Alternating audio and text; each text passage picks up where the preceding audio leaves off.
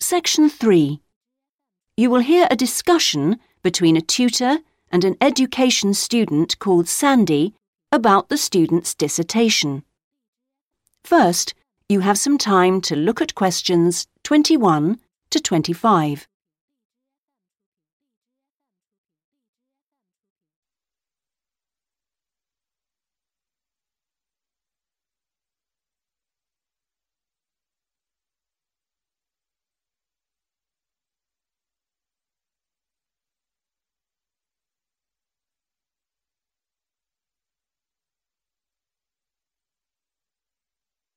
Now listen carefully and answer questions 21 to 25.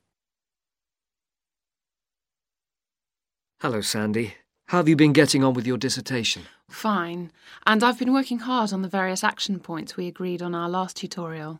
Do you want to talk me through what you've done? Yeah, sure. Well, we agreed on three main targets for me to aim for.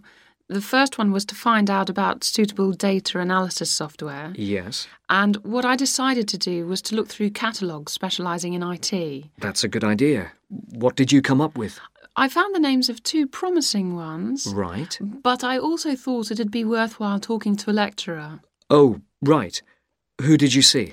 Jane Prince. Do you know her? She's in the computer centre? Yes, of course. She's the new head. Yes, well, she was very helpful. Oh, that's good.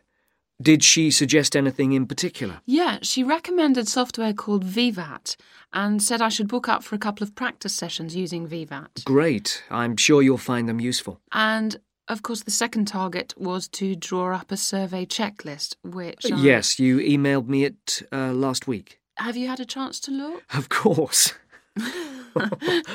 um, I think it's good. Uh, very much on the right lines.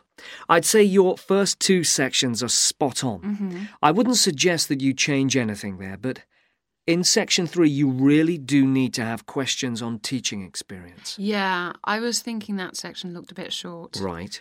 And my third target was do further reading on discipline. Oh, yes. I mentioned a couple of writers, didn't I? Yes, well, I got hold of the Banerjee, and I thought that was excellent, but I'm afraid I didn't manage to get hold of the essays about classroom management.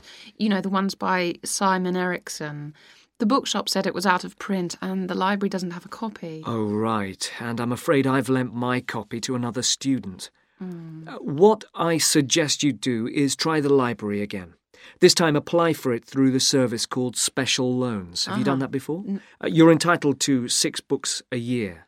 Yes, no problem. That's what I'll do. So, lots of useful work done.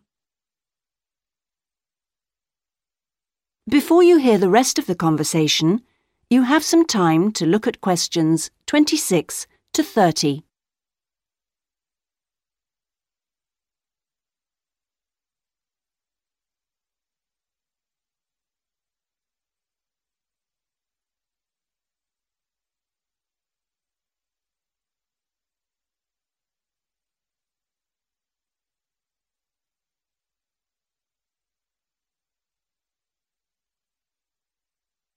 Now listen and answer questions 26 to 30. So, let's look at some new targets. We'll start by having a chat about your chapter one. Mm-hmm. I very much enjoyed reading it. Your written style is very clear, and you've included lots of interesting descriptions of education in your target area. I've just got a couple of suggestions for some additional work. Of course. Could I just ask, what do you think I should call it? Well, I'd go for something like context review. What do you think? Well, short and to the point. Exactly. Now, as regards specific areas to work on, I'd be quite interested to have a few more statistics about the schools in the different zones. Oh, that wouldn't be a problem. I can get them from the internet. Great. And although you did make a reference to quite a few different writers, I think you should aim to cite more works written later than 2000. Okay, that's more difficult, but I can try. Mhm. When do you want that done by? Oh, it's not urgent. Um, I should aim for the end of term. But in the meantime, I think you should also be thinking about chapter two. Should I be drafting it already? No, but I think you should note down its main sections. Yes. You know, I always find that the hardest part. Yeah, I always find it helpful to put some ideas on index cards. Yeah. Um, and then you can sort them and even lay them out on the floor. It's a, it's a real help. Well, I'll certainly try it. When would the deadline be for that? My advice would be to get it done before you embark upon the research. Uh, you can always change it later if you need to. Okay, I'll get going on that then. That is the end of section three.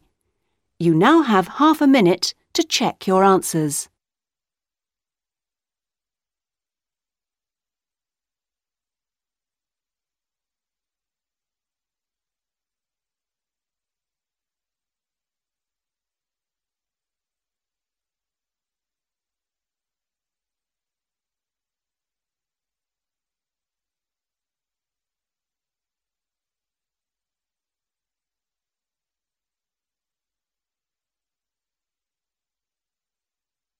Now turn to section 4.